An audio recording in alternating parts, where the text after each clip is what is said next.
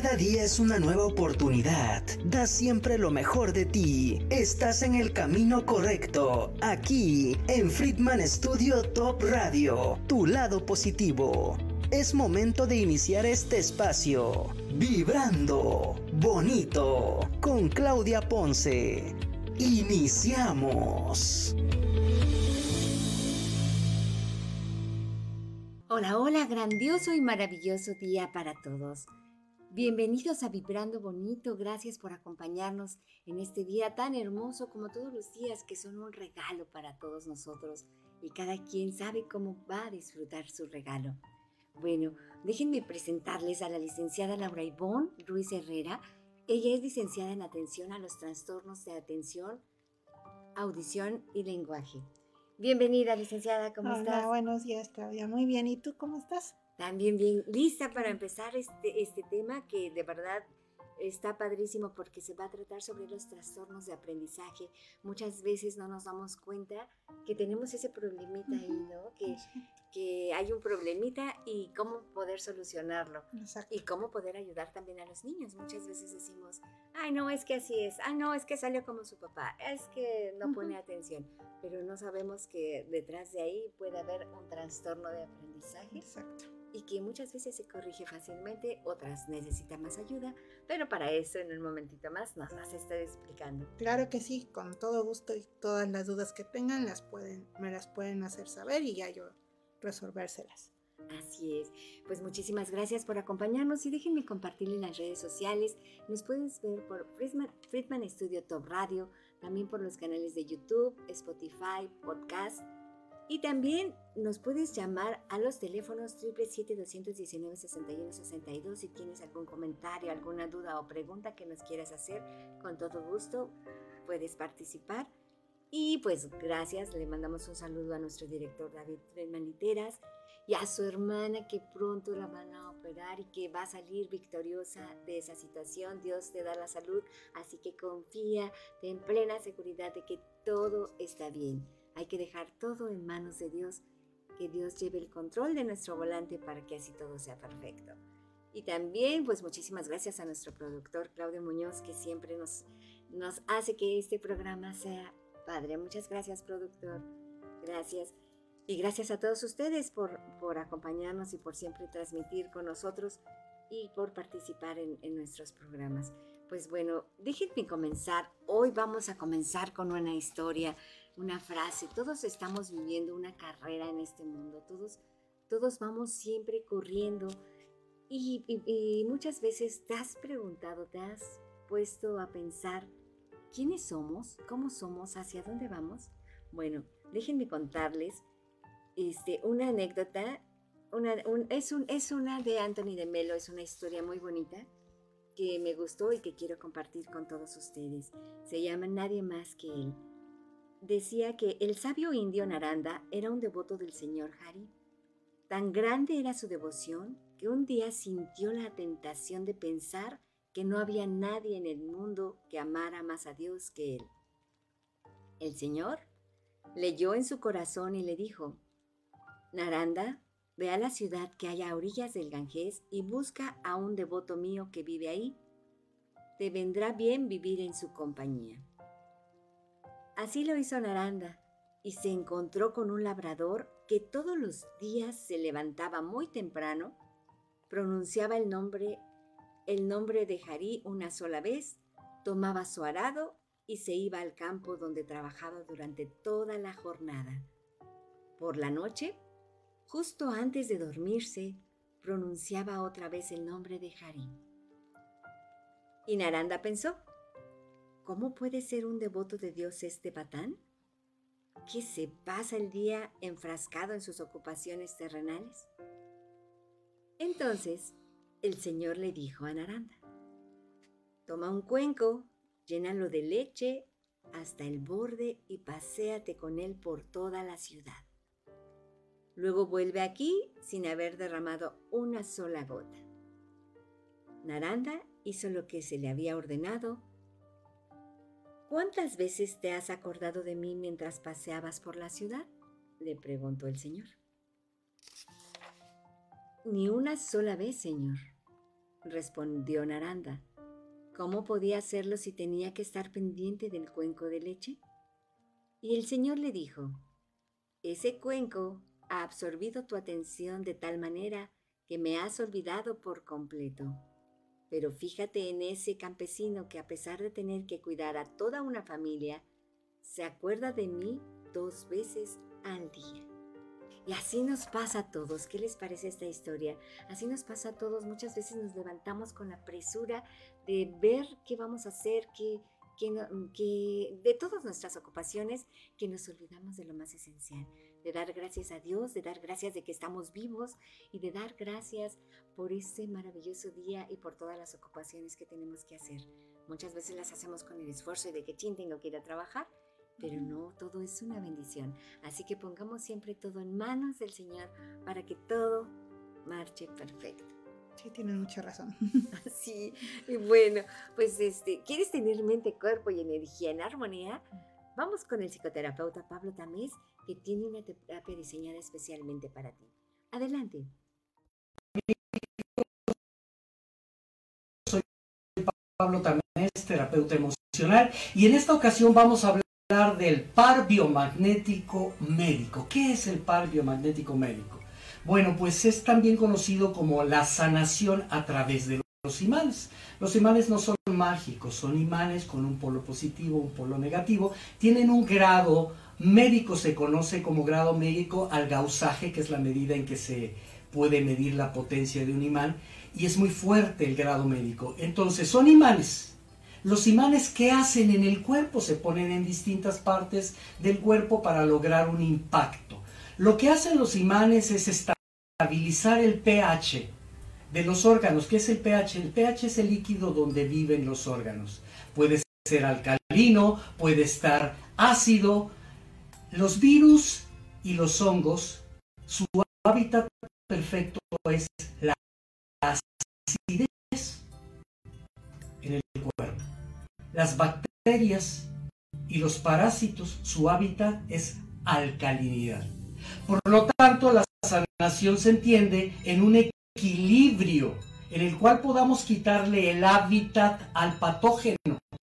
O sea, estamos hablando del equilibrio NEN, que es el nivel energético normal, sería 7 más menos 3. No es alcalino, no es ácido, por lo tanto el patógeno, bacteria o virus no puede vivir, es eliminado a través de los ganglios linfáticos y se elimina por la pipí por la orina. Eso es lo que hacen los imanes sobre el cuerpo. Soy Pablo Tamés, terapeuta emocional. Te invito a que te atrevas a vivir la experiencia de una terapia biomagnética con terapias alternativas sociales. Yo espero verte pronto. Bendiciones.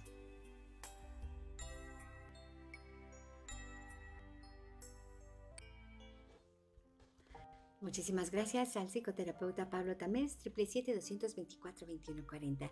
Pues vamos a empezar nuestro tema, los trastornos de aprendizaje. Licenciada, e, ella es la licenciada Laura Ivonne Ruiz Herrera, licenciada en atención a los trastornos de audición y lenguaje. Bienvenida. Gracias. Muchísimas gracias. ¿Qué te parece si comenzamos por saber qué son los trastornos de aprendizaje? Bueno, primero que nada, vamos a entender la definición de aprendizaje. ¿Qué es el aprendizaje? El aprendizaje es el procedimiento a través del estudio, de la escuela, de todo lo que nos permite adquirir tanto conocimiento como habilidades, como actitudes y valores. Eso es el aprendizaje. Todo lo que nosotros adquirimos por medio de la escuela, del estudio, de todo lo que nos enseñan tanto los adultos como los maestros, como las personas que nos rodean. Entonces, primero que nada, ¿qué es el aprendizaje? Y ahora sí, vámonos a lo que es un trastorno del aprendizaje, que es una dificultad precisamente en el aprendizaje o en la utilización de las habilidades que nos hacen aprender. Esto durante un periodo de seis meses. ¿A qué me refiero con esto? A que puede existir una dificultad en la lectura, que la lectura sea lenta, que sea rítmica, una dificultad en la escritura, en la ortografía, en las operaciones matemáticas, que este tipo de dificultades se estén presentando por un periodo de seis meses nos hace sospechar de que hay un trastorno del aprendizaje. No quiero decir con esto que esta es la única manera de como decir, ay, ya este, está presentando dificultad en la lectura, eh, no está aprendiendo a leer, ah, entonces ya, es un trastorno del aprendizaje porque toda la semana no pudo leer bien el texto que yo le estoy pidiendo sino que se tiene que presentar de una manera continua por seis meses como para considerarlo. A raíz de eso, nosotros podemos pensar en aplicar una prueba estandarizada en la cual nosotros evaluamos esas habilidades para poder considerar que es un problema del aprendizaje. Sale un trastorno del aprendizaje. Solamente con esos parámetros podemos pensar que sí es un, un trastorno. problema. Eh, o sea que, por ejemplo, cuando, por ejemplo, que pones a leer al niño y que de repente dice, no quiere leerlo o se cansa, se distrae, y muchas veces decimos, ay, es que es un flojo para leer, no es que sea flojo. No, no, muchas veces sí a lo mejor y los niños, hay niños que no les gusta la escuela, pero porque no los aprendemos a nosotros a motivar a que vaya a la escuela, a que aprenda, a que no es solamente irse a sentar a estar mecanizando lo que nos enseñan en la escuela, sino el gusto por aprender, el fomentarles la lectura, la escritura, todo eso es bien importante. Muchas veces hay niños que no les gusta la escuela y por eso no, no están leyendo, no precisamente porque tengan un trastorno del aprendizaje, pero hay niños a los cuales sí se les dificulta el aprender, sí se les dificulta el entender la palabra que están leyendo, entonces es cuando nosotros podemos sospechar en un trastorno del, aprendizaje. Ok, ¿y existen diferentes tipos de trastorno? ¿Cómo los reconocemos? Bueno, eh, sí existen diferentes trastornos del aprendizaje, es importante aprender a distinguirlos y es bien importante que los papás sepan que para poder sospechar de un trastorno del aprendizaje, muchas veces también tiene que ver con el que se empiece a manifestar cuando ya el nivel que le exigen en la escuela ya es mayor y hay un rezago. Entonces es cuando más se presenta que a lo mejor y los niños están aprendiendo a leer, si todos los niños van a la par, pero de repente uno se va rezagando y se va rezagando y se va rezagando. Entonces es cuando se empieza a manifestar el trastorno del aprendizaje y es cuando podemos aplicar una prueba, llevarlo a que le apliquen una prueba para ver si realmente es un trastorno del aprendizaje. Ahora, ¿qué tipo de trastornos de aprendizaje existen? De acuerdo a la clasificación del DSM5, existen tres tipos de trastornos específicos del aprendizaje, que es como clasifica el DSM5, que es el trastorno específico de aprendizaje de la lectura, trastorno específico del aprendizaje de la expresión escrita y trastorno específico del aprendizaje de las matemáticas. Esos son los tres tipos de, de, trastornos del aprendizaje. Y tenemos que estar súper abusados en esas situaciones, ¿verdad? Sí, claro que sí. Sí, porque se presentan de diferentes maneras, por ejemplo, lo que es el trastorno específico del aprendizaje de la lectura, cómo se va a empezar a manifestar o cómo puedo yo sospechar de un trastorno específico de la lectura. Eh, pues principalmente porque los niños empiezan a leer de manera se podría decir, arrítmica, se les dificulta mucho el leer palabras aunque sean sencillas no comprenden lo que acaban de leer. Tú les preguntas, ¿qué acabas de leer? No, no me acuerdo. ¿Qué entendiste? No, no, no. ¿No, es que estén distraídos? No, no es que estén distraídos, es que no están entendiendo el, lo que están leyendo. Lo está, es, a veces es muy mecanizable que lean la, palabra, este, por ejemplo, mamá, porque saben que ahí dice mamá, pero no, no asocian, exactamente, no la asocian a lo que es la palabra mamá, a lo que significa. Entonces, cuando tú le preguntas, no, no le entendí. Y muchas veces los maestros se desesperan, entonces pues, es importante estar al pendiente de eso, el que no se acuerdan de lo que acaban de leer. Entonces, ¿qué, le, qué acabas de leer? Resúmemelo. No, pues no. Ok. Este, hacer una síntesis de una lectura larga no la pueden hacer. Hay dificultades en la ortografía. eh, Cambian las palabras. cambian las palabras, cambian la- las letras una por otra. Por ejemplo, quieren leer iglú y nada más te leen I, G, U.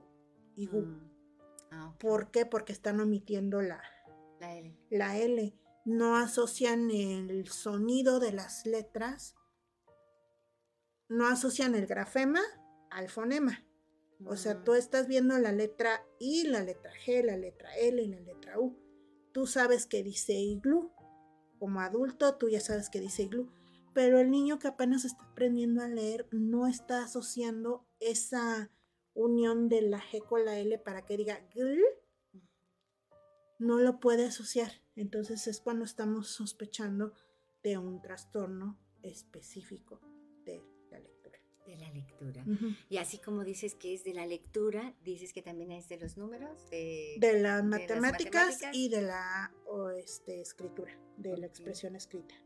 Y por ejemplo, ¿pueden tener uno, los tres o dos o, o nada más? Sí, se pueden, se pueden mezclar, sobre todo el de la lectura con el de la escritura, porque van asociados, van, van de la mano. El menos común es el de las matemáticas, pero sí se puede llegar a presentar. Ahí qué pasa, por ejemplo. En el de las matemáticas, por ejemplo, no siguen las reglas de las matemáticas, por ejemplo, cómo se hace la, Multiplicación. la multiplicación, la suma, la resta, no identifican los signos de las matemáticas, suma, resta, multiplicación, división, eh, no asocian los números, o sea, qué es un número, cómo, cómo funcionan esos números, y muchas veces se, se les dificulta porque es algo muy común en la vida cotidiana, el manejo de los números. ¿Por qué? Porque vemos horas, eh, pues hacemos cálculos matemáticos cuando vamos a la tienda, cuando va- los mandan a la tortillería, de repente los van a con cierta cantidad de dinero y ¿por qué no me regresaste el cambio? y no te dieron bien el cambio. Entonces, sí es un poquito complicado porque es algo muy cotidiano también. eh, la orientación visoespacial son niños que no se aprenden con facilidad el camino a sus casas se les dificulta, incluso en la vida adulta de repente es algo que se presenta y, y ¿dónde estamos? Y ya me perdí y no me acuerdo, a pesar de que tienen, por ejemplo, como las aplicaciones de Google Maps y demás, no asocian, ¿por qué? Porque hay una dificultad visoespacial, no se ubican en fechas, en tiempos de ayer, mañana, pasado mañana, todo eso este, afecta. Ya. No es solamente el, razona- el razonamiento matemático, todo eso, sino también afecta otras áreas que son comunes en la, en la vida diaria. Entonces, esa parte está afectada. Son niños que se les dificulta, por ejemplo, el aprender un, el entender un problema matemático sencillo, por más sencillo que sea, no lo entienden y no saben cómo resolverlo. El tratar de hacer la operación y estar leyendo el problema es así como que, no, pues es que no le entiendo y no sé qué operación es y cómo le hago. Entonces, eso es, lo, es a lo que me refiero con un trastorno específico del aprendizaje de las matemáticas. Ok. Oye, qué vaciado. Entonces, uno que tiene trastorno específico de las matemáticas, también entonces dices que posiblemente pueda en, en el espacio y en el tiempo. se puede varias personas- desorientar. Sí, bueno, conozco varias personas que sí dicen, ah, no, es que yo no le sé ese Google, ah, no, es que yo me pierdo fácilmente. Es ese Ujú. tipo de personas. Se pueden asociar. Ok, oye, qué vaciado y cómo, y cómo luego lo dejamos tan a la ligera y decimos, es que es normal, ¿no? Ujú. Sí es algo que pues me pasa y a muchas personas les pasa, pero no se llegan a preguntar por qué les pasa, por qué está ese problema, no lo asocian a lo mejor cuando iban a la escuela y se les dificultaba aprenderse, por ejemplo, las tablas de multiplicar. Qué vaciado, cómo está ligado tan, algo tan sencillo, Ujú, ¿no? Y Exactamente. que nosotros lo vemos, no, es que, no, es que a mí no me gusta salir, no. E incluso en el, en el mismo teléfono, ¿no? Cuando te dicen mil veces, es que así se usa la aplicación, se usa la aplicación, Y tú, no, eh, hijo, ¿me vuelves a ayudar? Mamá, ya te enseñé mil veces. ¿Eso también puede ser un trastorno? Pues sí, claro que sí, por la, atención que le tienes que poner, el, el uso de los gráficos y todo eso, pues si tienes un trastorno del aprendizaje, se te va a dificultar incluso pues el aprender cómo Sí. utilizar algo tan cotidiano como lo es un celular. Así es, ¿no? Y que decimos, sí, ya sé que me dijiste, pero otra vez explícame. Se nos hace más fácil, ¿no? Se nos hace más fácil de, en vez de buscar o de, o de aplicarnos, se nos hace más fácil como que, ay, ayúdame, Ujú, ¿no? Igual en, la- en las direcciones y en las matemáticas. Ujú. Oye, qué interesante que tan, tan pequeñitos detalles nos puedan afectar en otras áreas. Claro que sí. Es que todo este tipo de, de asociación con un trastorno del aprendizaje no tiene que ver, o bueno, sí, tiene que ver con el que tú aprendas las vocales, las consonantes, los números y demás. Sí, claro que sí. Pero tiene que ver con las habilidades que te ayudan a aprender todo eso. Todas las vocales, las consonantes, los números.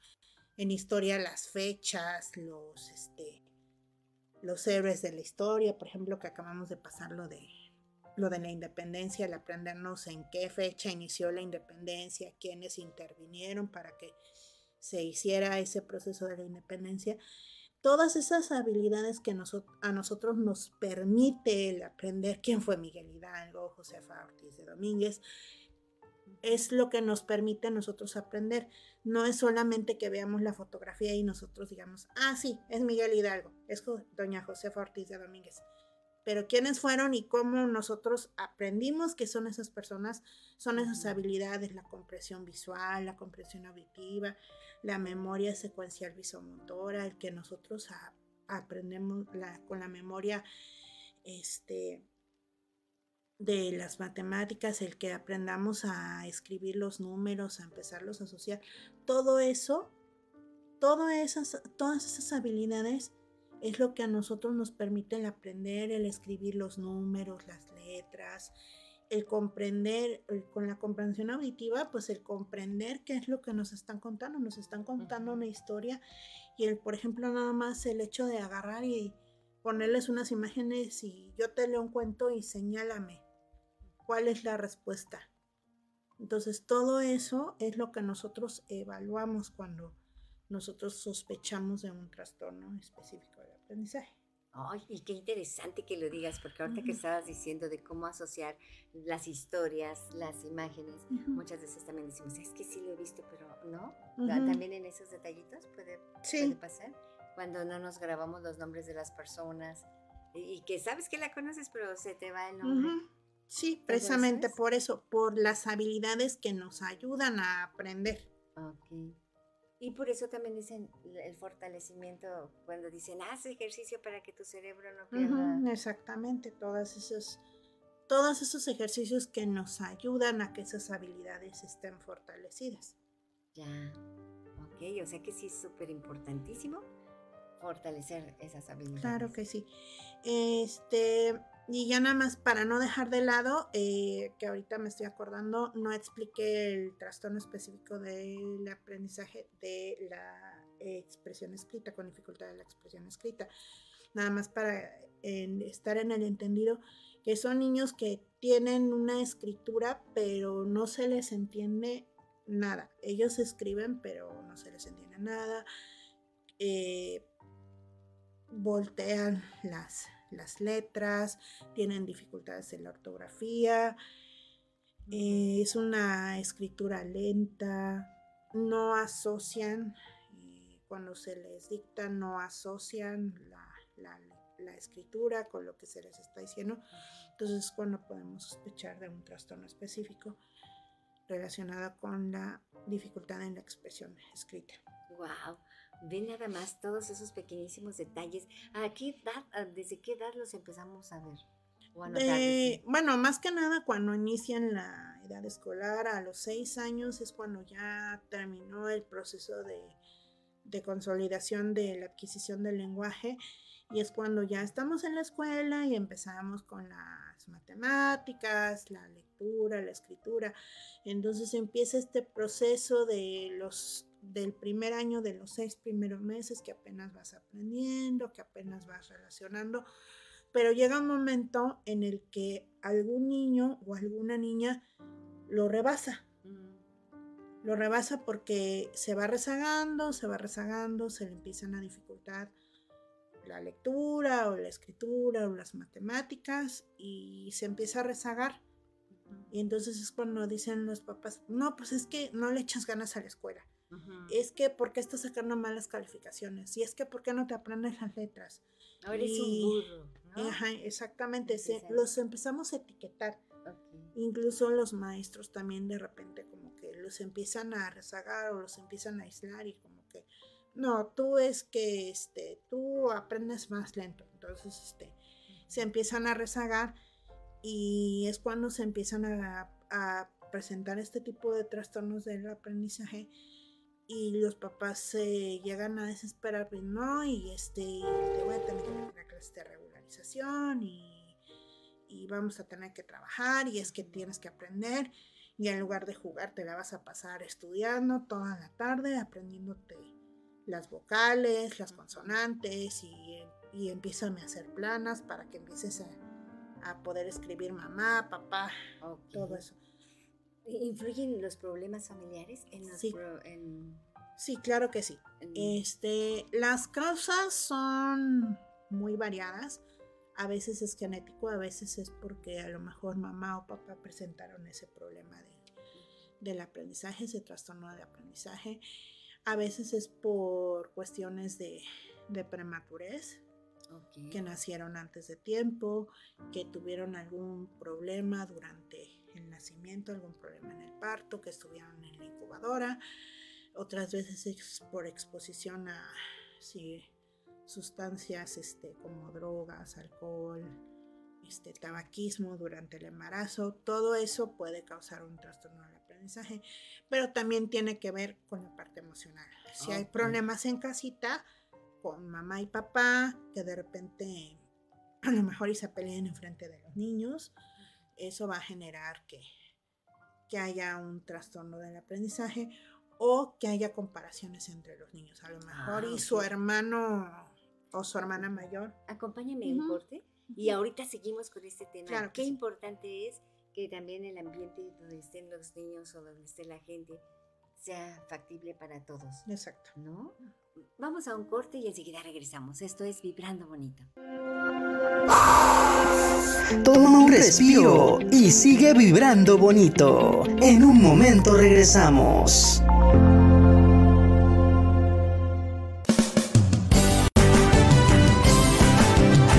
Friedman Studio, Academia de Canto Contemporáneo, Interpretación y Desarrollo Humano. ¡Lánzate ya! En Friedman Studio, tus sueños pueden convertirse en realidad si los deseas tanto como para ir tras ellos. No importa tu edad, rescata tu talento y brilla. En Friedman Studio nos especializamos en preparar y entrenar a verdaderos cantantes e intérpretes solistas desde nivel inicial hasta nivel profesional Impartimos clases de lunes a sábado en sesiones personalizadas o abiertas, en modo presencial o en línea, completamente en vivo. Friedman Studio apoya tu talento. Nuestros precios se adaptan a tu bolsillo de acuerdo a la modalidad y número de clases mensuales que tú elijas. Agenda tu clase muestra sin costo y conócenos. Nuestra metodología, entrenamiento y técnica vocal interpretativa se enfoca y adapta a todos los niveles y géneros musicales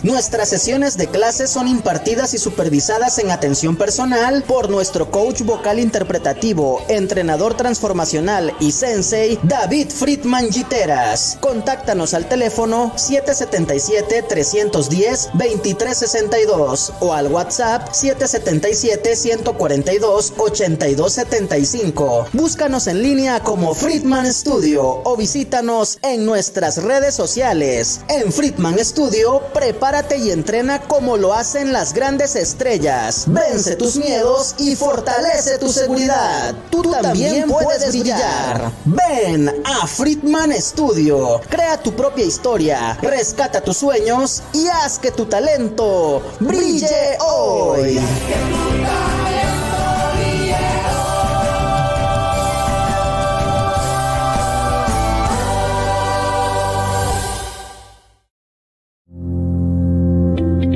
Acompáñanos para que todos juntos sigamos vibrando bonito. Continuamos.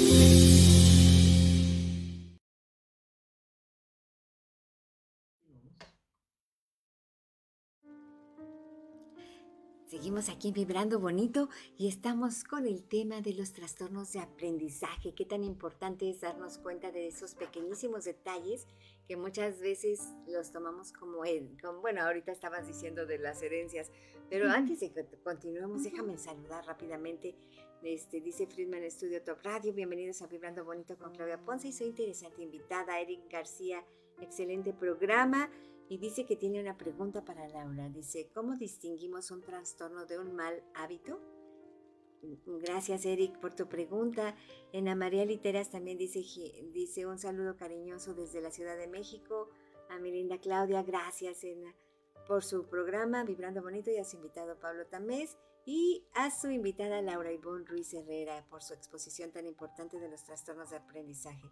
Le enviamos muchas bendiciones y deseos, salud y bienestar. Igualmente, de verdad, un abrazo con todo el corazón. Y bueno, pues vamos a contestar la pregunta de Eric. ¿Qué te parece? ¿Cómo distinguimos un trastorno de un mal hábito? Bueno, como ya les había yo comentado hace un rato, el trastorno específico del aprendizaje únicamente se diagnostica a través de una prueba estandarizada. Es cuando nosotros decimos es un trastorno específico del aprendizaje, es un trastorno de aprendizaje. Como tal, digamos, como una persona en común no puede decir, no, pues es que como ya no sabes leer, como no sabes leer, tienes un trastorno del aprendizaje. No, se tiene que hacer una prueba estandarizada. Ahora, referente a un mal hábito, no sé si se refiere al hecho de que a lo mejor y tenga a lo mejor ya sea como algo que los niños hacen, pero por conducta. Porque a mm. lo mejor es como, es una parte en la cual los niños lo hacen de manera inconsciente al escribir mal, aunque saben cómo, es, cómo se debe de escribir la palabra. ¿Hay tiene, tiene, sí, claro que sí. O sea, son mañosos. exactamente, se podría decir que son mañosos. O sea, es un mal hábito que ellos tienen el hecho de escribir mal la palabra. ¿Por qué? Porque voy a generar que la maestra o mamá o papá me pongan atención. Ok, o sea que lo está ligando a la atención personal, que también ahí entraría el caso de las emociones. Exactamente. Entonces tiene que ver con eso.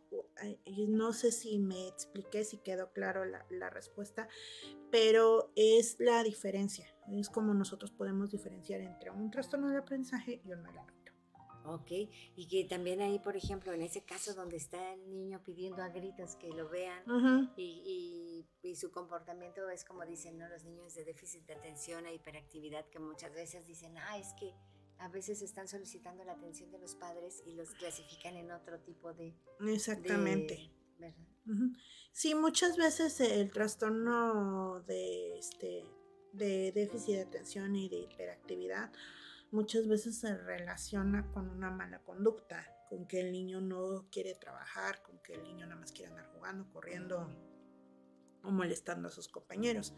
Entonces, hay veces que no se diagnostica a una edad temprana. Igual los trastornos del aprendizaje no se diagnostican a una edad temprana. ¿Por qué? Porque decimos que los niños son flojos, porque los niños no les gusta ir a la escuela, pero y muchas veces se rezagan incluso hasta en la vida adulta, ya es cuando se diagnostican este tipo de problemas y ya es cuando el rezago académico ya es muy, muy grande.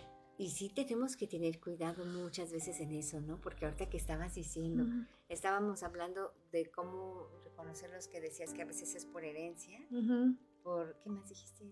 Por, al, por prematurez o porque hayan tenido algún problema en el nacimiento, por la parte emocional que hablábamos de, de que hay dificultades en casita y los niños van desanimados a la escuela, obviamente el nivel de concentración no es la misma, la atención no es la misma y obviamente eso la va alimentación. la alimentación, todo eso va generando que se vaya presentando el trastorno del aprendizaje. Ok. Oye, ¿y qué?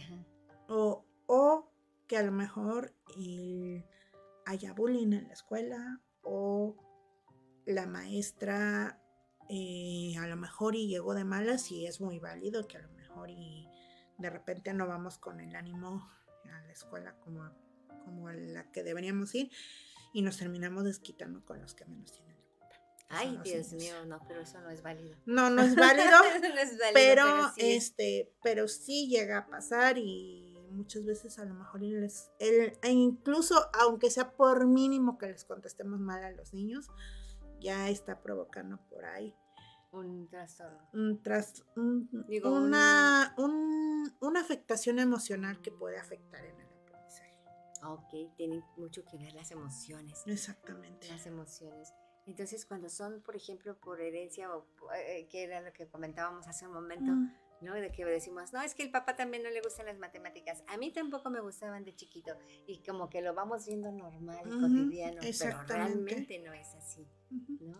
Sí, es así como que, ay, no, pues es que déjalo. A mí también se me dificultaban las matemáticas de niño. No lo presiones. No lo presiones, lo, lo va a aprender después. Y, sí, a lo mejor y sí lo aprende, pero va muy rezagado a diferencia de sus compañeros. Entonces, esa parte no debemos de dejarla como algo común, algo que tenga que ver con que, ah, no, pues es que a mí también se me dificultaban las matemáticas, pero en realidad no indagaron en su momento por qué se le dificultaban las matemáticas a mamá o a papá.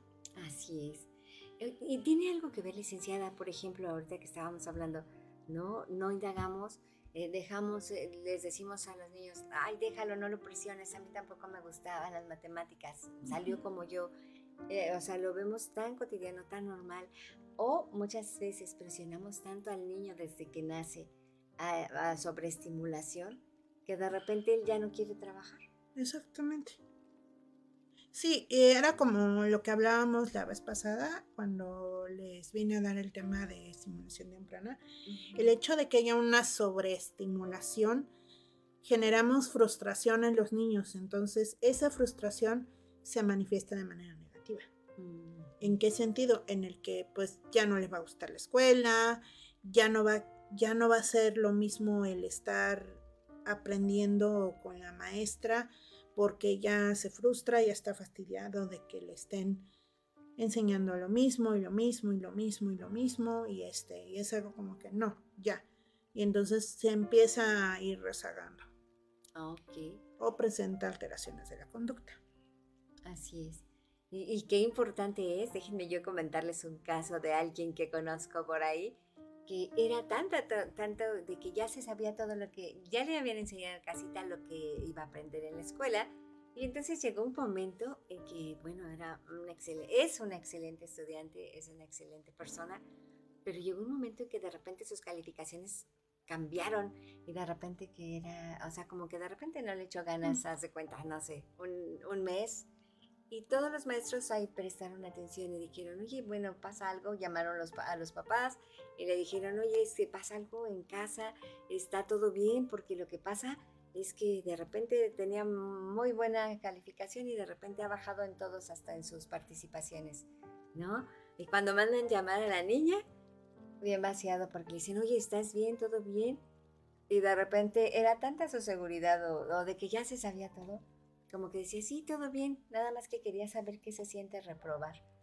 O sea, entonces eh, llegan así como a unos extremos que el niño eh, solito empieza, es tanta la presión de los papás que saben, que de repente el niño empieza también a buscar otras, como otros caminitos. Otras salidas a ese nivel de frustración o a que les pongan atención en casa, porque a lo mejor y los papás no le estaban poniendo atención a la niña en casa y dijo, bueno, o sea, sí, siempre tengo buenas calificaciones y siempre va, ah, sí, muy bien, sacaste muy buenas calificaciones.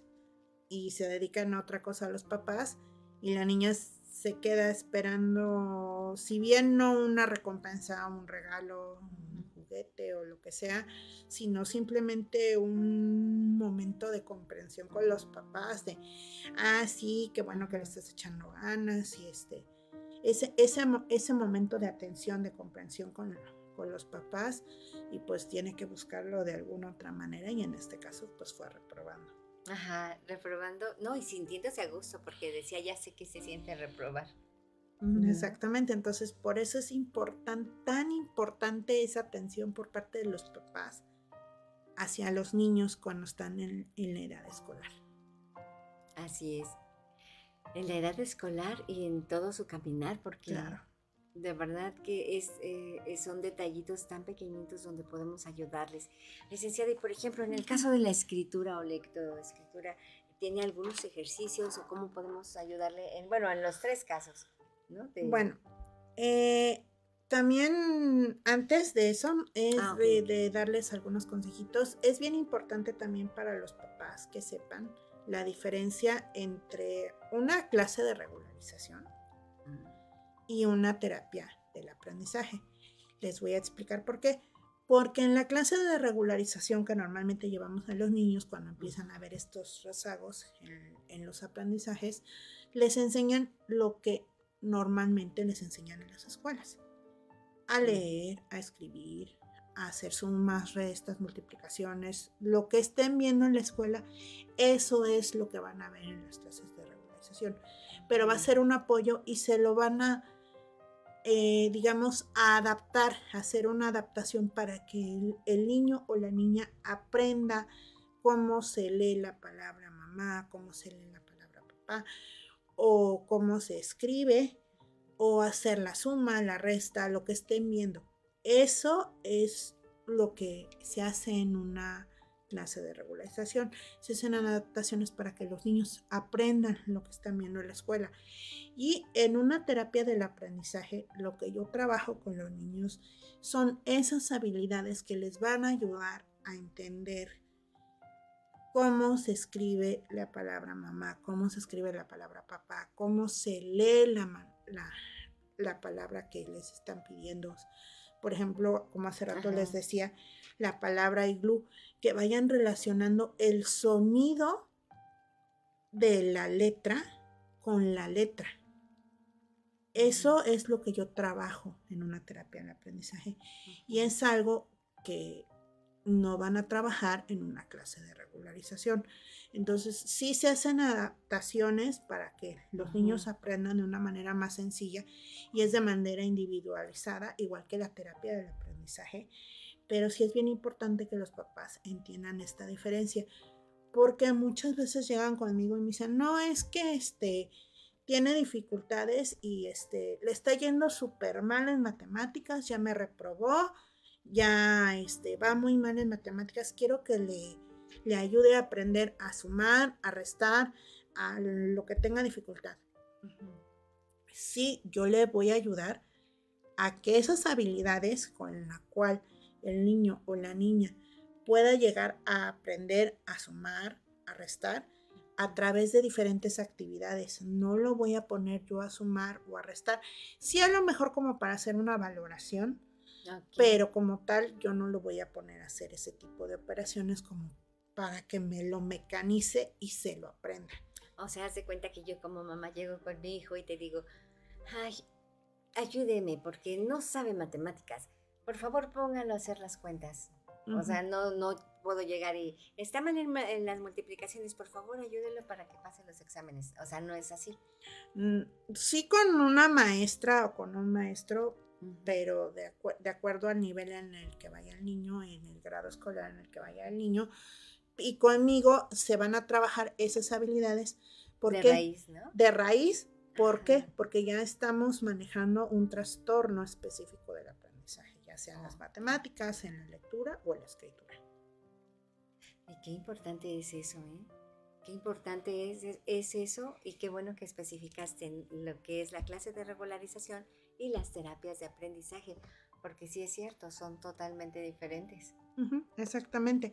Por eso ahorita que me pedías consejos, sí, lo que yo les puedo dar y como consejo es que, primero que nada, que estemos bien atentos a los niños. Esa es la principal lo principal. El darnos un tiempo, yo entiendo que como papás tenemos que trabajar, tenemos que hacer y deshacer en casita y muchas veces no nos damos el tiempo y como decimos, no, ya haz tu tarea porque ya eres niño grande, hazlo tú solito o tú solita. pero esa parte en la cual nosotros nos vamos metiendo con los niños y, ah, mira, ¿qué viste en la escuela? Ah, viste las letras, viste los números. Toda esa parte, al nosotros ayudarles, darles ese tiempo de atención, de comprensión, les va a servir mucho. Pero también el hecho de que nosotros hagamos otro tipo de actividades, como por ejemplo jugar memoria, armar rompecabezas, el jugar, simplemente el jugar el avioncito. ¿Por qué? Porque el avioncito tiene los números, va del 1 al 10. Entonces, esa parte de jugar con ellos, de decir, ¿qué número? ¿Qué? De decir, aventar la piedrita y decir, ah, tienes que brincar el 2. ¿Cuál es el 2? Toda esa parte, estamos trabajando el que identifiquen los números, estamos trabajando motricidad, porque están brincando. Estamos trabajando equilibrio porque brincamos en un solo pie. Entonces, todo eso trabajamos con un simple juego, que es el avioncito. Qué vaciado. O por ejemplo con el stop, que juguemos, que cuando jugábamos entre varios niños, y a ver, declaro la guerra en contra de mejor en, en contra de mi enemigo, que es fulanito de tal, y corríamos, ¿y cuántos pasos vas a, ¿con cuántos pasos vas a llegar? Y es cuando ahorita en la vida adulta asociamos, ah, mira, me estaba aprendiendo, de, estaba yo midiendo distancia y cuántos pasos eran y cuántos pasos voy a contar y cuántos pasos largos y cuántos pasos cortos. Qué vaciado. Todo eso.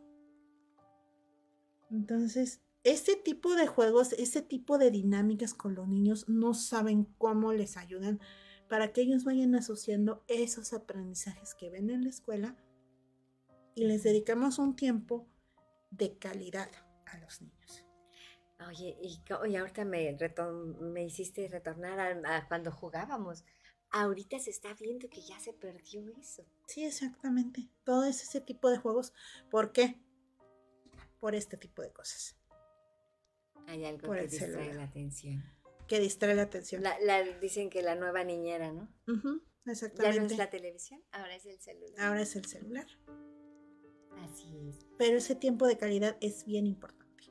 Sí, y, que, y, sí hay que retomarlo, porque aparte de que es, como decías tú, trabajas varias, varias áreas, eh, también le da una seguridad al, niño, ¿no? Claro a la sí. persona. Claro que sí. Por eso muchas veces yo cuando llegan los papás conmigo, les voy, les explico. Conmigo van a jugar. Van a jugar y van a aprender. Y a muchas veces llegan los niños y me dicen, es que me gusta más venir contigo que ir a la escuela. Pero ¿por qué? Porque se les está dedicando ese tiempo de calidad. Ese tiempo en el cual una hora o dos horas a la, a la semana es el tiempo que están conmigo y no existe nadie más que él o ella. Y lo mantienes activo. Y lo mantengo activo. No es que lo ponga sentado una hora como en la escuela a estar mecanizando que voy a hacer una plana de pura mamá, mamá, mamá, mamá, mamá. No. Vamos a entender qué es la sílaba M, A, M, A, pero ¿cómo lo voy a aprender? Con actividades de este tipo, con actividades de comprensión visual, con actividades de memoria que me identifiquen dónde están las, las imágenes o dónde están las sílabas. Hay memorias que vienen con las sílabas y es muy válido. Y ah, mira, ¿y qué sílaba es? Ah, dice ma. A ver, vamos a buscar la otra. Y si las juntamos, ¿qué dice? Mamá. Ok. Sale, ese tipo de actividades le sirven muchísimo a que armamos un rompecabezas. Ah, mira, aquí está la pieza. Ah, y aquí va. No, pero es que este, la giran y no. Es que aquí va, pero no cabe. ¿Y qué pasa si la giras? Ah, ya entró. Ajá ya entró. ¿Y qué se formó? A lo mejor un gatito, a lo mejor un perrito. Entonces todo eso les ayuda mucho a los niños para que esas habilidades de comprensión, de, de memoria, de integración, porque al momento de que tú terminas de armar un rompecabezas, ¿qué imagen se formó? ¿Y qué hay en la imagen? ¿Y qué están haciendo? Oye, entonces tú crees que, por ejemplo, la problemática, no sé ahorita cómo estén las escuelas o, o bueno, cómo, cómo estén trabajando o cómo estén los niños, porque aparte de que se ha visto cambios en la educación, en los libros y en todo esto, que también los maestros se la han visto, dicen que se la han visto muy dura, este, ¿crees que todo esto, bueno, sí influye, sí influye, pero... Eh, ay, se me fue el avión horrible. se me fue el avión. Iba a hacer una pregunta. Sí, que estamos en, este, eh, en esta situación, ¿no? De que está, eh, influye, todo eso influye para que el niño salga adelante. Exactamente. Todo eso, todo tiene que ver. La escuela, casita, trabajo de mamá, de papá, todo eso tiene que ver con el que el niño tenga un aprendizaje. Obviamente cada niño, cada persona aprende de manera diferente. Hay niños que se les facilitan más algunas materias que otras como todos, a mí, a, mí, a mí, por ejemplo, se me dificultaban las matemáticas, pero no por eso quería decir que tenía yo un trastorno de, del aprendizaje de las matemáticas. Pero era una materia que a mí me costaba un poquito más de trabajo cuando era niña. Pero más sin en cambio sí lograba yo aprenderlo. Pero eh, sí es bien importante que veamos como maestros, como adultos, las diferentes habilidades que tienen los niños para poder aprender. A lo mejor, y si estoy enseñando matemáticas y mi objetivo general es que los 10 niños o 20 niños que tenga yo como alumnos, es de que aprendan que 2 más 2 son 4, tengo que buscar la manera en que ellos entiendan que 2 más 2 son 4, pero que todos entiendan entonces, a lo mejor y no va a ser lo mismo 2 más 2, 4, 4 más 4, 8. De hacerlo de manera mecanizada, no, sino buscar una manera en la que todos los niños entiendan. Y con eso vamos a provocar que haya menos rezago en el aprendizaje. Ah, ya me acordé de la pregunta. Ok este, que cuando el niño es visual, cuando es auditivo, cuando... Ah, exactamente. Eso también influye. Sí, claro que sí. Era, es a lo que me refiero. Cada niño aprende de manera diferente. Por ejemplo, yo soy muy kinestésica. Yo tengo que hacer las cosas. Entonces, por ejemplo, a mí me decían, dos más dos, cuatro. Pero ¿cómo, de, cómo una, una niña kinestésica va a aprender que dos más dos son cuatro? A lo mejor y juntando cuatro fichitas. Ah. ¿Por qué? Porque estoy, estoy moviéndolo y lo estoy haciendo. Ah, uno, dos, tres, cuatro.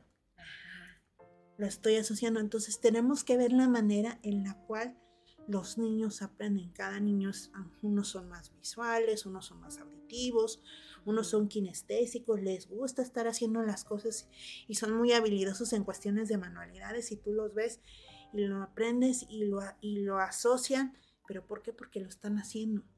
A lo mejor algunos niños, ah, sí, dos más dos son cuatro. ¿Pero por qué? Porque ya lo escucharon y ya lo asociaron. Y a lo mejor algunos niños ya nada más viéndolos, ah, dos más dos, cuatro. Ahí sí se aplica lo de la práctica hacia el maestro. Exactamente. sí, ¿verdad? Entonces, cada, es por eso es bien importante esta parte en que nosotros veamos cuáles son las habilidades de mi hijo o de mi hija para poder ayudarle a aprender, ver la mejor manera en la que ellos aprenden. Ok. Y no estarlos presionando. Sí, a ver, licenciada, entonces son tres tipos de, de trastornos de, aprendizaje, que es el de la lectura, la escritura y las matemáticas. Y las matemáticas, o como comúnmente se les conoce, dislexia, que es el de la lectura, Ah. disgrafía, que es el de la escritura, y discalculia, que es el de las matemáticas. Ah. Anteriormente esa era su clasificación, ahorita ya de acuerdo al DSM5 ya cambió por trastorno específico de la lectura, trastorno específico de la expresión escrita y trastorno específico de las matemáticas. Pero sí se puede seguir diciendo Sí, sí, se- sí, sí. Porque es como comúnmente se les conoce y es como comúnmente se, se clasifican. ¿Cómo va cambiando todo, no? Ujú. Hasta en las, eh, hasta en eso vamos cambiando las frases o las formas. Y como decíamos hace ratito, algo que es tan cotidiano y que de repente no lo vemos así por estar distraídos en el teléfono o en otra cosa. Y, y vemos que es normal. Sí, sí, y también eh, estar atentos también al grado del trastorno del aprendizaje, porque puede ser leve, moderado o severo. ¿Cómo son cuando son moderados y severos? Bueno, cuando es un trastorno leve, son niños que se empiezan a rezagar, pero con una adaptación que nosotros hagamos a la hora de estarles enseñando, se regularizan, vamos a llamarlo así, se, eh, este, se nivelan ah, con sus compañeros cuando estamos hablando de uno leve. Cuando estamos hablando de un trastorno moderado, entonces estamos hablando de que ya empiezan a haber dificultades en una o dos áreas de, del aprendizaje de la escuela y aparte de esa eh, adaptación para poder aprender, se le tiene que ayudar y obviamente el rezago es mayor y a él o a ella solitos se les va a dificultar el alcanzar a sus compañeros. Ok. Entonces es cuando tiene que haber un apoyo un poquito mayor. Y ya cuando estamos hablando de un trastorno del aprendizaje ya severo, ya es cuando hay más áreas afectadas en cuestión de la, de la escuela, hay más materias que no, se les dificulta, que no entienden. Esas adaptaciones que nosotros hacemos no son suficientes. Y aparte de la clase de regularización, también tengo que asistir a una terapia del aprendizaje. Y a otro tipo de terapia, porque el estar, yo siento, ¿eh? Estar atento, yo ya me estresé con todo lo que me dijiste que hay que hacer. es broma, ¿eh? No, pero sí es importante también, mm, porque también tiene que ver el apoyo del psicólogo, del neurólogo, porque nosotros este, podemos diagnosticarlo, sí, por una, por una prueba estandarizada, pero quien hace los estudios del encefalograma, el estudio que se necesite, es el neurólogo. Ah, Entonces, eh, son quienes diagnostican ah, que a lo mejor hay un- alguna alteración funcional por ahí. Entonces, también tiene que ver eso. No, y también hacer la diferencia de que hay diferentes, este, hay una diferencia entre los trastornos del aprendizaje con las dificultades que pueden presentar a un niño, como es la disminución auditiva, porque obviamente también va a Oh, haber problemas También, ajá. la disminución visual, los niños que utilizan lentes o tienen alguna dificultad o tienen ceguera, los niños que tienen el- los problemas de, este, neurológicos, ya sea parálisis cerebral o algún otro tipo de, discapacidad, obviamente van a afectar y obviamente va a haber trastornos del aprendizaje, pero generalmente eh, los trastornos específicos del aprendizaje se generan por las causas que ya les mencioné anteriormente. A diferencia de pues, los otros tipos de, de problemas que se pueden presentar por otra discapacidad. Decías hace ratito que era hereditario. Sí, puede ser hereditario. Puede Ok. ser que mamá o papá presentaran el problema o a lo mejor algún otro familiar, tío, primo, abuelito. Ok, acompáñame a un corte y enseguida regresamos. Esto es Vibrando Bonito. Toma un respiro y sigue vibrando bonito. En un momento regresamos.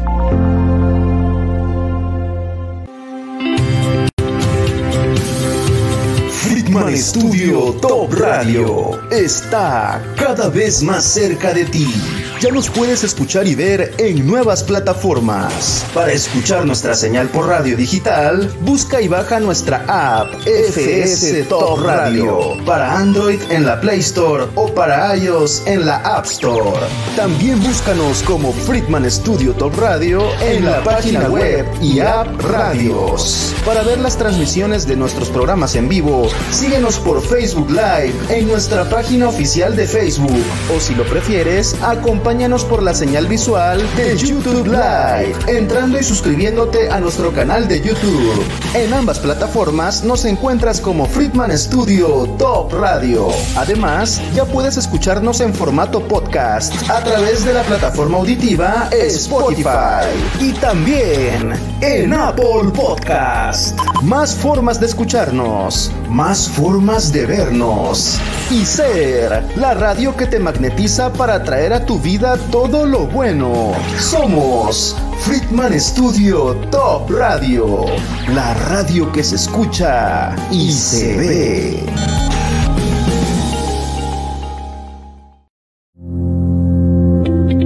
Acompáñanos para que todos juntos sigamos vibrando bonito. Continuamos.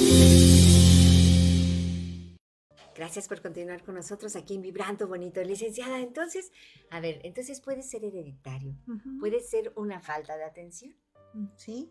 puede ser, este, ¿cuál otro dijo?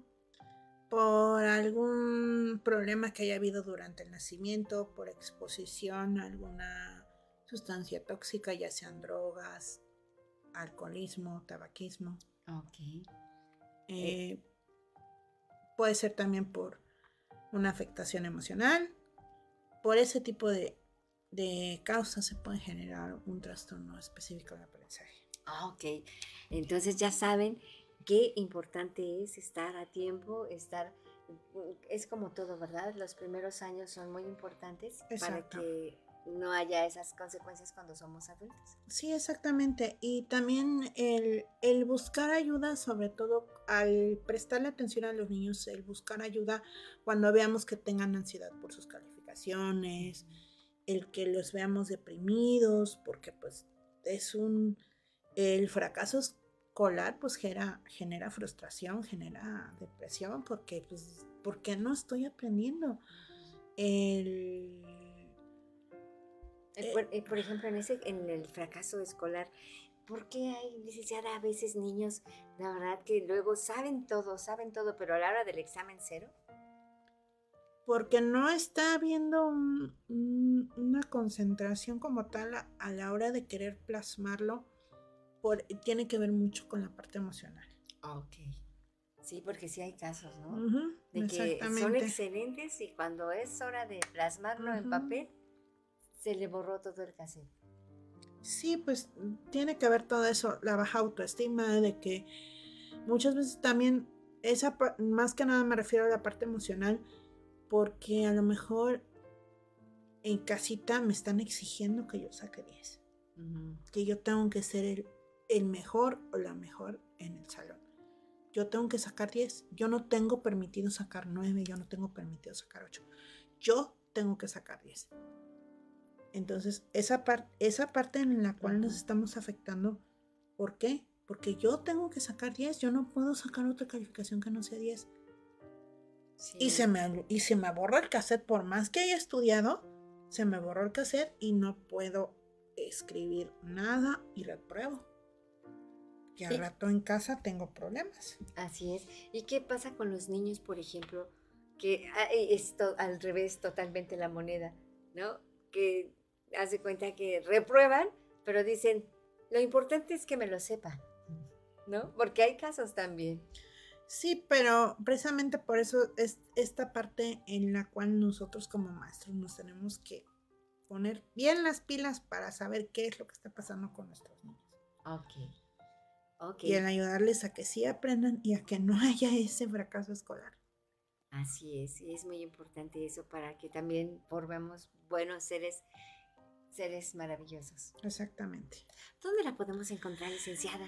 Bueno, a mí me pueden encontrar, tengo mi consultorio en calle Albatros, número 3D, Colonia Bosques de Cuernavaca. Eh, mi teléfono es 777-363-5722. Ahí me pueden localizar tanto para llamada telefónica como para WhatsApp. Trato de contestarles en la medida de lo posible lo, lo más rápido que yo pueda, porque hay veces que tengo pues trabajo y o sesiones de con los niños y no contesto el teléfono usualmente, sino hasta que ya tengo yo el tiempo disponible. Por el momento no tengo página de Facebook, pero eh, es donde me pueden localizar eh, por medio del WhatsApp y del teléfono o, este, o directamente en mi consultorio. Perfecto. Así que ya saben a dónde acudir, ya sabemos a dónde acudir en caso de que veamos un trastorno en nuestros niños, en, en adultos también. Adultos también. Adultos también trabajo con ellos. Usualmente me llegan más niños, pero también trabajo con adultos. ¿Y si llega, por ejemplo, a ver niños, adultos que reconocen que tienen trastorno? Porque ya es más difícil Ya es más difícil reconocerlo, ya es un poquito más difícil trabajarlo, pero sí se puede trabajar. Ah, ok, perfecto, licenciada. Pues vamos a leer aquí eh, que Friedman Studio Top Radio. Dale like a nuestras transmisiones, conéctate con nuestras transmisiones para que recibas toda la programación positiva y para que atraigas a tu vida lo mejor. Así que esto es Vibrando Bonito. Yo soy tu amiga Claudia Ponce y es un gusto que hayas estado aquí con nosotros en el programa. Es un gusto conmigo el compartir con ustedes, contigo, el que me hayas invitado y pues con todo gusto quien tenga alguna duda o pregunta y a lo mejor ahorita no nos dio tiempo de contestarla, me puede escribir y con todo gusto se la contesto. Así es, y vamos a estar pendiente, por favor, de nuestros niños y de nosotros mismos. Exactamente, para que haya un mayor aprendizaje y no haya fracaso escolar. Muchas gracias, licenciada. Gracias, gracias, productor Claudio Muñoz. Gracias a todos ustedes por haber estado con nosotros en el programa. Y pues, soy su amiga Claudia Ponce y los veo la próxima semana en otro programa más de Vibrando Bonito. Muchísimas gracias y disfruten cada momento de su existencia. Hasta la próxima. Gracias. Nos hemos llenado de positividad y energía para continuar con nuestro día. Nos escuchamos en la próxima emisión de Vibrando Friedman Studio Top Radio. Tu lado positivo. Somos la radio que se escucha y se ve.